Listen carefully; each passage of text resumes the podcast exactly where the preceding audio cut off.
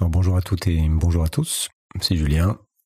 Je me suis dit que ça serait une idée intéressante de partager avec vous des idées, des impressions personnelles, sans interlocuteur donc, parce qu'après avoir passé des années donc à regrouper des avis, des opinions, des points de vue, bah, je commence à avoir deux, trois trucs à dire sur le monde et sur notre époque. j'ai déjà fait un travail euh, énorme de partage en écrivant mon livre, dont je vous ai déjà suffisamment parlé. Mais d'abord, bah, je sais bien que la plupart d'entre, vous ne le liront pas, et surtout, je continue moi-même d'évoluer, et puis il continue de se passer des choses. Tout ça pour dire fait, je me sens maintenant un peu plus légitime qu'il y a quelque temps pour expliquer bah, ce que je pense, et puis, euh, et puis ce que je ressens, de quelle façon, et, et puis je ressens aussi ce besoin de, de prendre la parole et de m'exprimer moi-même. Et de fait, je prends désormais bah, souvent le temps de parler à d'autres gens dans le cadre de conférences, dans le cadre de discussions publiques. Ah bah pourquoi pas le faire à ce micro, pourquoi pas le faire dans le podcast? Donc voilà, je vais, commencer euh, par un sujet qui qui, bah, qui me préoccupe pas mal, hein, qui peut être intéressant pour euh, certaines certains d'entre vous. Je vais vous parler aujourd'hui de mes peurs. Et je, je, vous entends déjà, certains vont dire que Sismic est déjà un média anxiogène, mais je pense que si vous êtes là, c'est que vous faites partie de, des gens qui sont vraiment curieux, qui s'intéressent à ce qui se passe dans le monde, et que quelque part, vu tout ce qui se passe, bah, je ne doute pas que vous soyez vous aussi un petit peu angoissé par moment par ce qui se joue, euh, parce qu'il parce qu'on voit déjà, et aussi parce qu'il se profile en fait dans les années à venir. Le but c'est pas de vous transmettre mes propres peurs à moi, évidemment, c'est pas de vous contaminer, mais c'est plutôt de témoigner et comme toujours, j'ai envie de dire, vous en ferez ce que vous voudrez. C'est un peu la, ma, nouvelle phrase, puisque de fait, on en fait de toute façon tout ce qu'on veut. Donc il y a certaines choses peut-être qui vous toucheront, d'autres qui vous euh, qui passeront à la trappe. Chacun chacun son propre système et euh, un même mot peut faire bouger le système de l'autre de manière totalement différente. Donc euh, voilà, c'est un partage personnel et faites-en ce que vous voulez. Et personnellement, je parle de cette croyance que il y a aussi du positif dans cette idée de parler de nos peurs, dans le fait de les regarder en face et in fine de, de les affronter. Parce que la peur, en fait, ça peut être quelque chose de paralysant, mais c'est quelque chose qui se dépasse. C'est un signal, c'est une information sur ce qui nous entoure, une information sur nous-mêmes, et on peut en faire quelque chose. Et affronter ces peurs, c'est grandir, et quand ces peurs sont collectives, les exprimer et les partager, en discuter, ça peut être aussi un moyen de créer de la cohésion, de créer du mouvement, quelque chose de constructif, de sortir aussi d'une forme de déni qui peut être euh, parfois finalement assez euh, puéril et puis surtout stérile. Et d'ailleurs, on retrouve cette, euh, cette idée dans de nombreux rites de passage dans les sociétés traditionnelles où il s'agit d'affronter la peur de la mort, d'affronter la peur de la perte de statut, la peur de l'exclusion du groupe. Et aujourd'hui, en fait, on joue évidemment beaucoup avec ces peurs. On met en scène des catastrophes, on met en scène l'information, notamment sur la chaîne d'information continue. On montre la violence du monde, on en parle en fait pour créer justement beaucoup de peur. Mais j'ai pas l'impression qu'on regarde vraiment en fait en face nos peut appeler nos démons en fait. On les on les agite comme des épouvantails, mais on les affronte pas. On les on les, les met à distance, on les nie, on refuse de les voir vraiment. Et quelque part, notre réaction, c'est qu'il faut vite passer à autre chose. Alors, on éteint les écrans, on éteint la télé, on n'est pas touché par ce qui se passe dans le monde. Et puis, on a des injonctions, en fait, à être euh, optimiste, à être positif. C'est quelque chose que j'entends souvent, ça. C'est-à-dire quand je fais une conférence et que je montre un petit peu aussi tout ce qui est en train de se passer, on me dit, ah, quand même, c'est plombant ton truc, c'est, il faut être optimiste. Euh, je suis pas venu là, en fait, pour, euh, pour repartir en étant pessimiste. Mais sauf qu'en fait, on prend pas le temps d'intégrer les idées de risque. On prend pas le temps de parler de la finitude des choses. Et on prend pas le temps de faire ce travail de lucidité. Puisque pour moi, la question de l'optimisme et du pessimisme, en fait, n'est pas vraiment pertinente quand on regarde le monde. Il s'agit plus d'être lucide et puis après, de savoir ce qu'on fait de cette information et de qu'on fait de cette lucidité. Mais à mesure que le monde se tend, je crois aussi que chacune et chacun d'entre nous va, de toute façon, tôt ou tard, devoir regarder ce qui se passe du, euh, bah, côté obscur, en fait, comme on peut dire, même si j'aime pas trop cette binarisation des choses. Mais euh, bah, pour reprendre une citation de, de Maître Yoda, quand on parle de côté obscur, quoi de plus lucide que la peur? Même si on pourrait évidemment disserter sur cette question, qui est une question euh, philosophique durant, durant des jours entiers, puisque beaucoup de choses ont été dites sur le sujet. Et Je sais d'ailleurs pas si parler, si trop parler du côté obscur, si trop parler de d'ombre et de lumière d'ailleurs est juste. Il y a en fait tout simplement ce qui est. Et après, c'est nous qui collons des jugements positifs ou négatifs sur les choses en fonction justement de ce qui nous fait peur, de ce qui nous trouble ou au contraire de ce qui va nous mettre en joie, sachant qu'il y a quelque chose qui va être très personnel là-dedans.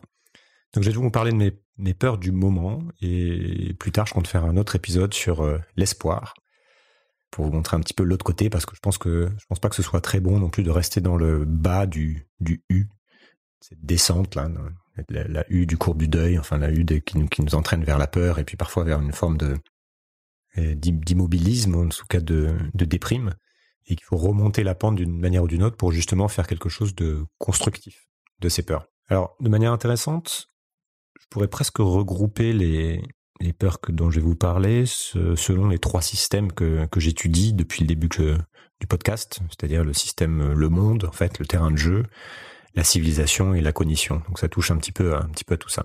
Donc voilà, j'ai, j'ai listé euh, neuf peurs, neuf grandes catégories qui, correspondent aux sujets qui, qui trottent dans ma tête et qui me préoccupent quand je regarde le monde et quand je pense à l'avenir.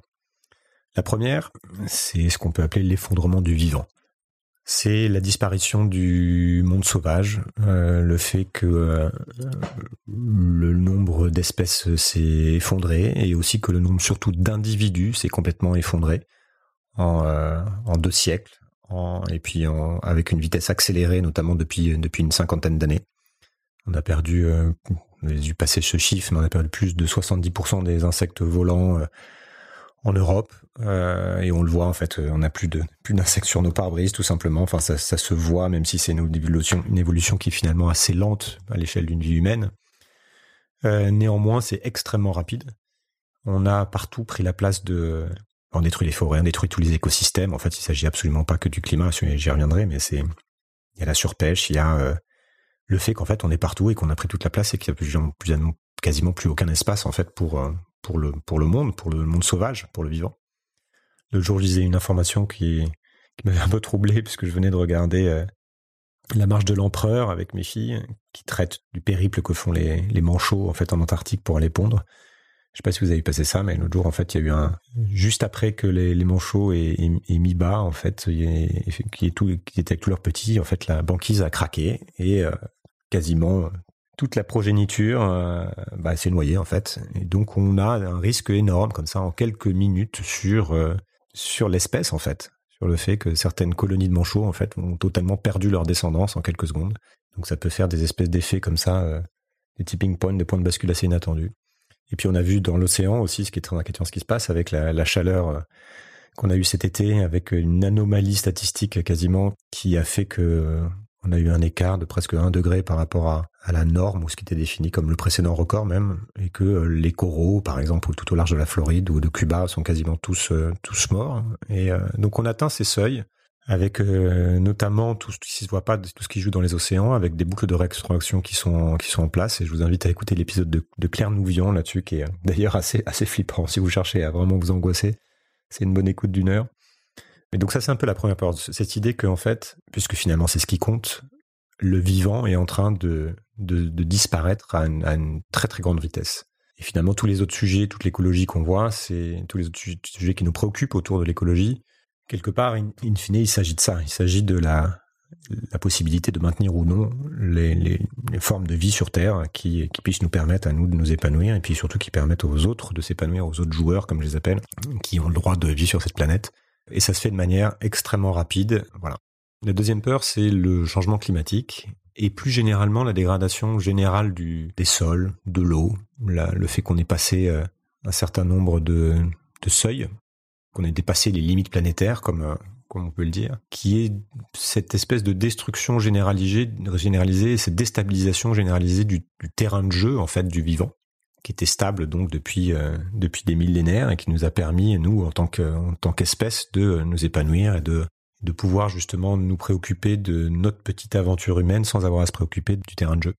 Donc évidemment, les conséquences du réchauffement sont dramatiques pour le vivant. On a des glaciers qui disparaissent à, vitesse grand V. On a le plastique partout euh, dans les océans, dans les rivières et à peu près euh, dans tous les organismes vivants maintenant. Et donc on a cette espèce d'équilibre général qui est en train de se défaire. Et donc ce sont des concrètement des millions de personnes, voire des milliards de personnes qui sont euh, qui sont menacées en fait, qui vont devoir apprendre à vivre différemment, à trouver de l'eau différemment, etc., etc. Donc, faut s'attendre à des crises, justement, à des crises, à des crises de l'eau, à des crises alimentaires, à des pressions migratoires, à une compétition pour l'accès aux ressources, et donc à des tensions géopolitiques, politiques, etc. Donc, on, entre dans un monde totalement inconnu. Là, je crois que la, nouvelle est passée, qu'on a passé 1,4 degré de hausse de température par rapport à l'ère pré-industrielle. Voilà, l'objectif de, des accords de Paris, c'était 1,5, donc on y est déjà quasiment. Là aussi, ça va beaucoup plus vite que prévu. Et sur ces deux sujets, en fait, j'ai j'ai peur à la fois des bouts de rétroaction et de la rapidité des changements. Et surtout notre incapacité à pouvoir mettre en place des solutions concrètes ou simplement à ralentir notre, course en avant, à ralentir la course du désastre en fait qui est en cours. Et clairement, on est déjà dans le rouge. C'est ce que montrent à peu près tous les indicateurs et on continue d'accélérer on continue pour tout un tas de raisons euh, qui me paraissent maintenant extrêmement claires, notamment depuis que j'ai posé tout ça noir sur blanc, parce que c'était un peu le, but du, l'objectif que je m'étais fixé dans mon livre, c'était de comprendre pourquoi en fait on en est là. Euh, mais bon, je ne vais pas m'étendre là-dessus ici, mais le fait est que on n'est pas en train de résoudre ces sujets-là, et donc ça ne fait que ça va ne faire qu'empirer. Donc la trajectoire est quasiment connue. La troisième peur, c'est ce que je vais appeler la fin de la vérité. Hein, qui s'accompagne aussi d'une forme d'ostracisation de, des personnes raisonnées, des personnes qui nuancées, qui doutent. Et ça s'accompagne aussi de la montée des extrêmes. Ça me fait penser en fait à ce que Noam Chomsky avait qualifié lui de l'effondrement du discours rationnel dans, dans ma conversation avec lui, l'effondrement de notre capacité de dialogue. Et de fait, on voit le retour en force de ce qu'on peut appeler nos pulsions primitives, alors que qu'on voit le vernis culturel et, la couche d'éducation, la couche de respect, de retenue, de décence, en fait, qui se craquelle presque partout dans, dans, toutes les sociétés. Alors certes, il y a évidemment beaucoup de sujets de société qui ont progressé. Si je veux voir le côté positif des choses, ici et là, il y a des, il y a des choses qu'on disait avant qu'on ne se permet plus de dire, des comportements qu'on avait avant qu'on ne se permet plus de d'avoir. Et quand je dis on, c'est dans ce que je vois dans nos sociétés à nous. Mais donc je suis pas en train de dire que c'était mieux avant, mais je pense qu'il y a quand même une tendance de fond liée à la dégradation du dialogue, à la dégradation de la capacité d'écoute et d'attention. Et cognitivement, on a du mal avec la complexité, ça nous demande beaucoup d'efforts.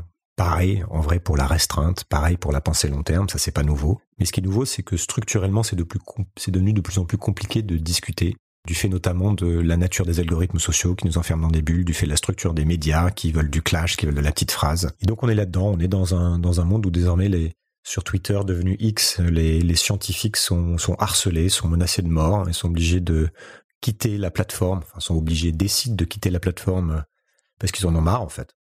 Et donc on laisse la place à des gens qui ont un haut-parleur et qui disent euh, tout et n'importe quoi de manière véhémente. Voilà. Donc on a ce qu'on peut appeler aussi une tendance à perdre le contexte. J'avais vu cette, euh, cette espèce de métaphore intéressante dans, dans un article. Une personne expliquait qu'en fait, quand, quand on avait une lésion à ce qu'on va appeler le cerveau droit, hein, même si c'est pas vraiment comme ça que notre cerveau fonctionne, vraiment de cerveau droit, de cerveau gauche, mais certains endroits du cerveau, personne qui avait été victime d'une lésion, en fait, devenait littérale, perdait la capacité de comprendre une métaphore. Par exemple, quand on leur disait, mais comment, te sens-tu? La personne répondait avec le nez ou quand on leur disait euh, j'ai le cœur lourd, elles s'inquiétaient parce qu'elles avaient peur qu'on ait de fait un, un, organe, notre cœur, qui soit devenu énorme. Et cette personne disait qu'en fait, notamment en Occident, on, souffrait collectivement d'une lésion donc du cerveau droit parce que on, on perdait l'attention au contexte. Et c'est vrai euh, pour ceux qui aiment la politique et l'échiquier politique et la binarisation, c'est vrai à droite, avec la critique de la science, avec le refus de, de remettre en question certains dogmes économiques, euh, et avec la tendance à caricaturer aussi qu'on peut retrouver, même si je dis c'est à droite, mais c'est partout. Et puis c'est vrai à gauche aussi avec euh, la dérive notamment de certains groupes au nom du au nom du wokisme, au nom de voilà, c'est quelque chose qu'on devient intolérant en fait au nom de la tolérance. Et in fine, ça fait aussi partie, ça fait aussi parfois donc le, jeu de l'extrême droite paradoxalement. Euh, je vais pas disserter sur ces logiques complexes et sur les logiques de déconstruction, notamment parce que je, maîtrise mal les concepts qui, et pour le coup, qui exigent vraiment d'être précis sur les mots. Et donc, j'entends déjà les personnes qui vont hurler à la, caricature et la simplification. Mais euh, voilà, donc je veux pas, je veux pas me faire tomber dessus, donc je m'étends pas là-dessus. Mais pour moi, c'est ce que je constate, cette espèce de de tendance à la, caricature de ce qu'a avoir dit l'autre et euh, au fait qu'on ne prend plus en compte un contexte qui va être complexe. Et j'ai peur effectivement de cette tendance au lynchage, euh, justement pour, euh, pour un mot de travers, pour un tweet, pour cette tendance aussi à la caricature du, du propos de l'adversaire, qui fait que c'est très très difficile une fois qu'on est attaqué de, de s'en sortir. Ce qui symbolise tout ça, cette tendance, ça va être quelque chose comme l'émergence du phénomène Trump et le fait que malgré tous ces mensonges, ces milliers de mensonges, qui ont été prouvés malgré ses tricheries, malgré ses affaires dans lesquelles euh, maintenant il est, embarqué, dans ces procès qui sont en cours, on n'arrive pas à se débarrasser de quelqu'un comme ça. Et, qui continue d'obtenir le soutien d'une grande part, d'une majorité, notamment des républicains aux États-Unis. Donc Trump émerge de la défiance généralisée envers les élites, de la défiance parfois méritée d'ailleurs, aussi bien que d'un jeu de manipulation du réel qui surfe sur cette espèce de confusion générale. Et ça me fait peur parce que je, ne vois pas en fait comment sortir de ça avec les, structures que l'on a actuellement. La quatrième peur, ça va être euh, l'intelligence artificielle et plus de manière générale en fait l'accélération de la technologie.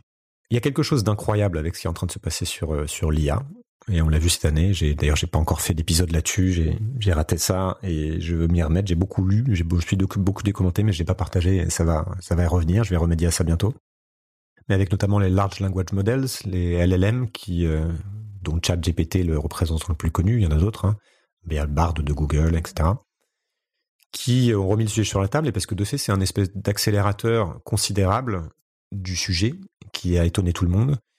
Mais c'est pas le seul en fait. Il y a d'autres manières de faire de l'IA et c'est en train de progresser à une vitesse exponentielle. Euh, et, on a du mal à comprendre en fait ce qui se joue et même les gens qui sont dedans nous, alertent parce qu'eux-mêmes ont du mal à comprendre ce qui est en train de se passer. Et pour reboucler avec euh, ma peur précédente sur la, post-vérité, on voit l'émergence de deepfake, c'est-à-dire la possibilité de manipuler les images, de manipuler les vidéos et de faire ça de manière très très simple et très très rapide. Et la possibilité aussi de donner accès à, ces outils-là d'intelligence artificielle euh, pour faire tout un tas de choses qui est en fait extrêmement flippante. On ne sait pas à quoi on joue concrètement et on ne imagine mal en fait ce que les différents acteurs vont, faire avec, ces technologies. Je disais quelque chose euh, l'autre jour qui était du de l'ordre de produire de nouvelles armes chimiques parce qu'on pouvait demander à une intelligence artificielle de combiner les molécules d'une nouvelle façon et euh, et ça ça va en fait dans les mains de beaucoup de gens. Voilà. Donc j'ai, pas encore appréhendé toute la toute cette logique là. Et plus largement, plus personne en fait ne semble être capable d'arrêter cette espèce de course au folle au développement technologique. Et c'est pas nouveau. Hein. Les grands penseurs de la technique que, que sont par exemple euh, Heidegger, Ivan Illich, Jacques Ellul, euh, Anna Arendt aussi, Bruno Latour, ont décrit le, ce phénomène d'accélération et aussi d'aliénation qui, qui caractérise en fait la technique moderne. Mais on atteint désormais en fait un niveau absolument affolant puisque la technologie est partout, qu'elle s'est largement complexifiée et qu'elle conditionne plus que jamais en fait ce qu'on voit, qu'elle conditionne ce qu'on comprend, ce qu'on pense, nos opinions, qu'elle module même nos cerveaux et évidemment module nos sociétés. Un exemple qui me frappe, c'est celui aussi de euh, ce qui est en train de se passer dans le spatial, en fait, avec euh, avec la course aux satellites pour les orbites basses, avec notamment euh, Elon Musk et Starlink, qui ont déjà déployé 8 ou 9 000 satellites, alors qu'il y en avait que 2000 jusqu'à présent, quelque chose comme ça et qui prévoit d'en, lancer à peu près 30 000 de plus. Et avec d'autres acteurs qui se, qui se joignent à la partie, notamment Jeff Bezos. Euh, avec euh, voilà, donc dans quelques années, on aura certainement euh, plus la possibilité d'avoir un ciel étoilé sans avoir euh, des constellations de satellites qui passent, qui viennent gâcher un petit peu le spectacle. Mais bon, on aura Internet partout. Voilà, en plus d'avoir des écrans dans chaque main. Et on demain certainement qu'on pourra plus passer de d'une IA pour euh, pour réfléchir, euh, qu'on devra poser des questions, qu'on posera des questions sans cesse à une IA qui qui aussi sera capable d'être beaucoup plus forte que nous sur tout un tas de sujets et beaucoup plus créatrice. Et donc ça, c'est à la fois fascinant pour moi parce que j'ai toujours bien aimé la tech, mais cette espèce de perte de contrôle et ce grand saut dans l'inconnu, voilà, ça me fait ça me fait aussi un peu peur. À quoi on joue? On ne sait pas à quoi on joue et pourtant on y joue. Euh, la cinquième peur, c'est va appeler ce que le, risque de crise économique et financière. Alors c'est un grand classique, hein, c'est même quelque chose de cyclique. Il y a régulièrement des crises économiques, il y a régulièrement des, des cracks financiers. On en a eu un en 2008, on n'est pas passé loin de la catastrophe avec des faillites de banques qui auraient pu être euh, en cascade. Et ce qu'on a fait en fait, c'est que pour sauver le système, on a changé son fonctionnement. Donc les États ont, réagi vite et ont, empêché les faillites, ont imprimé une quantité astronomique de monnaie et ont épongé le, trou des banques et le trou qu'il y avait dans les compagnies d'assurance. Et ce faisant, en fait, on a donc on a évité le pire quelque part à court terme, mais on n'a pas résolu le problème de fond qui est que l'économie mondiale fonctionne grâce à de la dette. Et sauf qu'on s'est euh, on s'est encore plus enfoncé dans cette logique-là. Et depuis 2008, en fait, les marchés ne fonctionnent plus normalement puisque certains acteurs sont devenus euh, too big to fail, c'est-à-dire trop gros pour tomber. Donc on est sur un marché soutenu par la dépense publique au profit de quelques joueurs. Et là où avant il s'agissait de financer l'économie réelle, la finance fonctionne désormais quasiment en circuit fermé. Là encore, je caricature un peu, mais c'est une espèce de machine à spéculer qui ne, qui ne sert qu'une toute petite minorité de, personnes. Et euh, les marchés montent ou descendent en fonction des annonces de, de la Fed et du taux directeur euh, la Banque centrale américaine. Donc on n'est plus sur euh, sur quelque chose de, logique en fait, qui était presque la logique du capitalisme où en fait ceux qui doivent échouer échouent et on les laisse tomber et puis ça crée des crises, euh, voilà. Et alors je suis pas spécialiste du sujet, mais il y a évidemment euh, il y a évidemment beaucoup de subtilité dans tout ça, mais il me semble qu'on a construit depuis maintenant 15 ans une espèce d'énorme bulle spéculative de tout grâce à de la dette et que ben, tôt ou tard on va avoir un problème. Et est-ce que ça va venir de la crise chinoise, d'une perte de confiance dans la monnaie, notamment dans le dollar, d'une crise énergétique en Europe qui se profile, d'un défaut de paiement, de faillite bancaire, je ne sais pas. Mais ce que je sais, c'est qu'une crise financière, l'histoire nous l'a dit, peut être absolument dramatique, créer des guerres, créer des tensions, créer énormément de pauvreté et, de, et que ça peut aller très très vite. Donc toutes les monnaies sont plus ou moins en train de se, fragiliser. Nous, en, Europe, on a un peu d'inflation, on le voit, mais comparé à ce que se joue euh, ailleurs, euh, c'est rien. Et euh, donc on se demande ce qui va se passer sur la suite. Et si le système économique mondial craque, ben, les conséquences seront évidemment lourdes pour tout le monde, en particulier évidemment pour les, pour les plus démunis, comme toujours, et on entre là aussi encore dans une grosse zone de turbulence à voir ce qui va se passer dans cette décennie. Euh, je suis bien incapable de dire euh, à quel moment, mais on est en train de construire ce château de cartes qui est très fragile. Voilà. La septième peur, c'est la peur de la violence, la peur de de quoi on est capable en fait, de la folie des humains.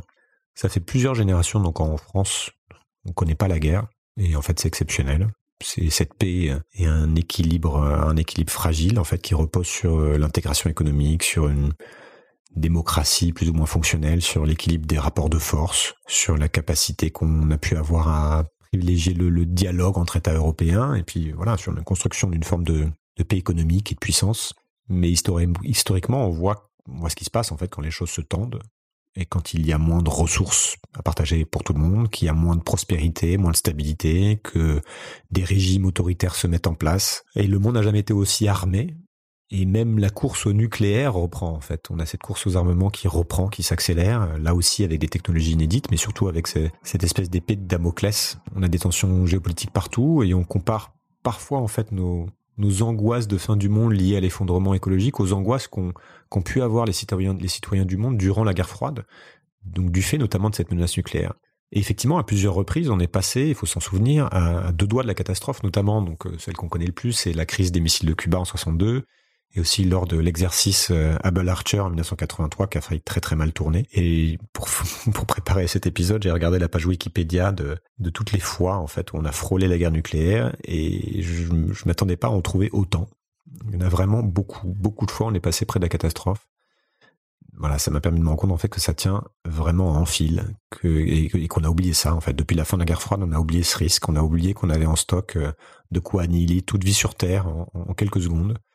Mais voilà, on a cette épée de Damoclès qui est bien là et qui, à chaque fois que les tensions internationales augmentent, à chaque fois la corde, la corde qui tient cette épée euh, en place au-dessus de nos têtes se, fragilise un peu. Et puis, sans parler du nucléaire, en, interne chez, nous, en, France, hein, désolé pour les francophones qui nous écoutent, qui sont pas français, mais bah, je vois en fait à quel point on n'est pas tellement soudés.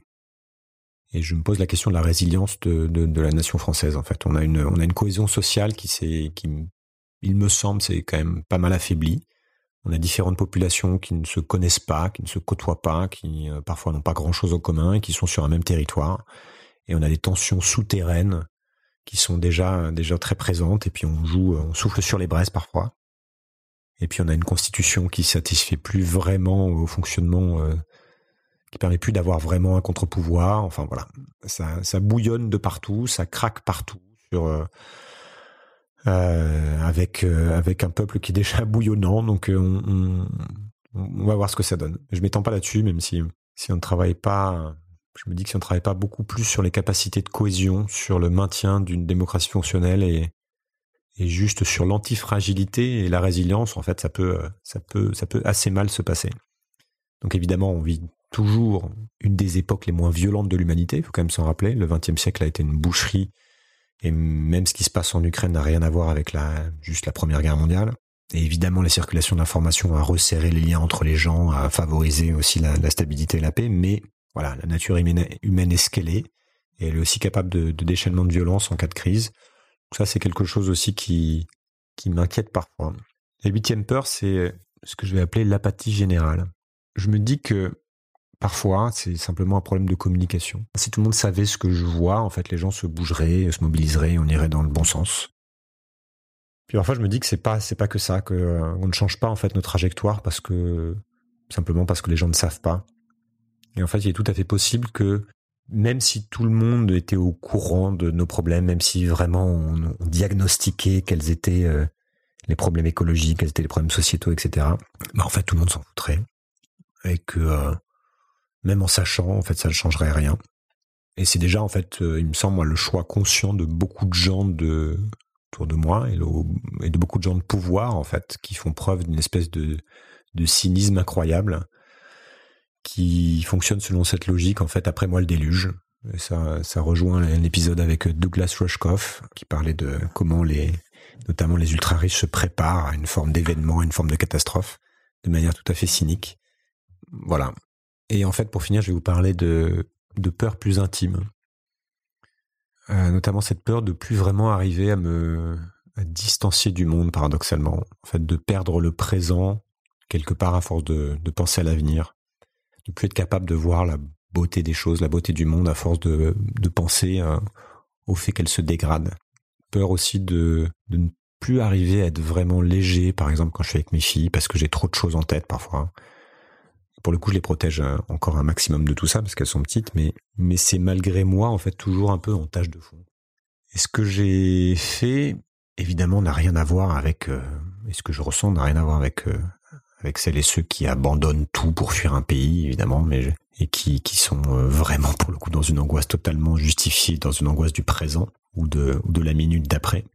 Mais en fait, je me fatigue, je me rends compte, je me fatigue un petit peu de, de cette instabilité et surtout j'ai peur de, j'ai peur de, de, de me lasser, d'être un peu à contre-courant parfois, même si j'ai la certitude d'aller quelque part dans le bon sens, c'est-à-dire en fait celui qui me convient. J'adore avoir des nouvelles conversations sur le monde toujours, mais c'est parfois aussi super lourd en fait. L'envie, j'ai parfois envie en fait de, ne pas ouvrir de journal, de ne pas toucher un écran, de pas me connecter, de, de m'éloigner du monde.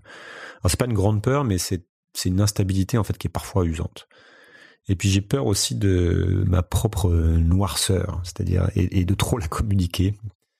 Bah typiquement à quoi ça sert de vous parler de mes peurs maintenant? À quoi ça sert de, parler des tensions du monde si j'ai pas la moindre idée de comment on y remédie?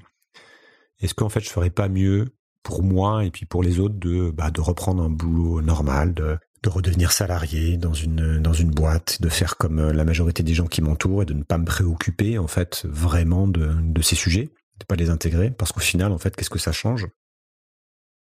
J'en parlais l'autre jour avec euh, Aurélien Barrault, avec qui je faisais une table ronde, que j'ai eu la chance de rencontrer. Et son intuition, il parlait de son intuition qui, que peut-être en fait la meilleure chose à faire serait de, de ne plus rien faire. Et ça m'interroge. Peut-être qu'en parlant en fait de, de tous ces sujets, on participe au grand cirque médiatique, on nourrit les algorithmes, on nourrit YouTube, où j'ai des vidéos, on nourrit Apple, on nourrit Spotify, et qu'en fait au final on ne crée que quelques petites zones totalement marginales, espèces de micro-perturbations dans la méga machine. Et parfois je me dis que, que l'ignorance est une espèce de bénédiction en pensant à cette scène dans Matrix. Euh, Ignorance is bliss. Et je me dis que la, pilule bleue, finalement, n'est pas si mal. je sais bien qu'il n'y a pas de retour en arrière possible. Hein. Je suis très content, que ce soit clair, je suis très content de ce que je vis aujourd'hui, mais le fait est que ce sentiment d'inutilité me travaille assez souvent, en fait. Vous le savez, en fait, si vous écoutez ce podcast souvent, je doute pas mal. Et puis, euh, et puis je me rappelle aussi de la chance que j'ai de, bah, de pouvoir faire ça, en fait, de pouvoir vivre de ça, de pouvoir vivre de, mon activité, de ces conversations de mon podcast. Je me rappelle de celles et ceux que que je ne connais pas et qui pourtant euh, m'envoient des messages, qui pourtant m'écoutent et qui même parfois me soutiennent très concrètement, hein, de, de, vous qui écoutez mes invités et qui en font parfois de très belles choses, de des petites choses que ça déclenche. Et puis j'essaie de me souvenir des recommandations de sagesse dont je parle dans la dernière partie de mon, livre que j'ai que je suis obligé de relire parfois. Je pense aussi que quand on étudie les règles du jeu, quand on quand on regarde avec lucidité ce qui est en train de se passer, on est en mesure de mieux préparer l'avenir, de mieux se préparer pour traverser notre époque et pour, pour, euh, pour traverser ces secousses. Voilà, donc je m'arrête là. Vous me connaissez un, tout petit peu mieux maintenant, même si évidemment mes pensées, mes émotions ne se résument pas à, ces peurs. Hein. J'ai décidé de vous parler de ça, mais listé comme ça, c'est vrai qu'on pourrait penser que je suis un peu au fond du trou, mais je vous rassure, ça va, je me laisse pas déborder. Il y a évidemment une vie au présent qui me procure beaucoup de joie et j'ai la chance que cette vie soit, soit belle, confortable. Enfin, clairement, je fais partie des privilégiés. Donc je suis sûr que certains et certaines ne manqueront pas de se dire que bah, tout ça est peut-être un petit peu ridicule, les angoisses de, l'homme blanc bourgeois, et certainement c'est un peu vrai, mais écoutez, on se, se refait pas. J'échappe pas de ma condition. Euh, donc bah, je, reprends mon début, faites-en ce que vous voulez. Hein. Dites-moi si, puis dites-moi si ce type de, de format a un intérêt pour vous ou non, si c'est trop court, trop long, si euh, voilà, écrivez-moi. Vous pouvez me le faire par email sur le Discord ou en commentaire euh, sur YouTube, même si je pense que je vais pas le diffuser sur YouTube. Enfin voilà, il y a plein, il y a plein de canaux. Et donc la prochaine fois, je vous parlerai d'espoir. Je ne sais pas encore ce que je vais vous raconter, mais je pense que c'est pas mal après après cet épisode-là. Et puis parce que on est, bah on est, on est pas mal à se poser toutes ces toutes ces questions sur le monde, à regarder ce qui se passe, à être lucide et euh, à se demander quoi en faire. Donc euh, donc j'essaierai de de vous partager ce que comment je moi je rebondis par rapport à tout ça. Merci beaucoup pour votre écoute. Merci à nouveau aux donateurs, que ceux qui me soutiennent depuis pas mal de temps, et puis aux, ceux, ceux qui m'ont rejoint ce mois-ci, qui se reconnaîtront. Voilà, merci beaucoup, à très vite.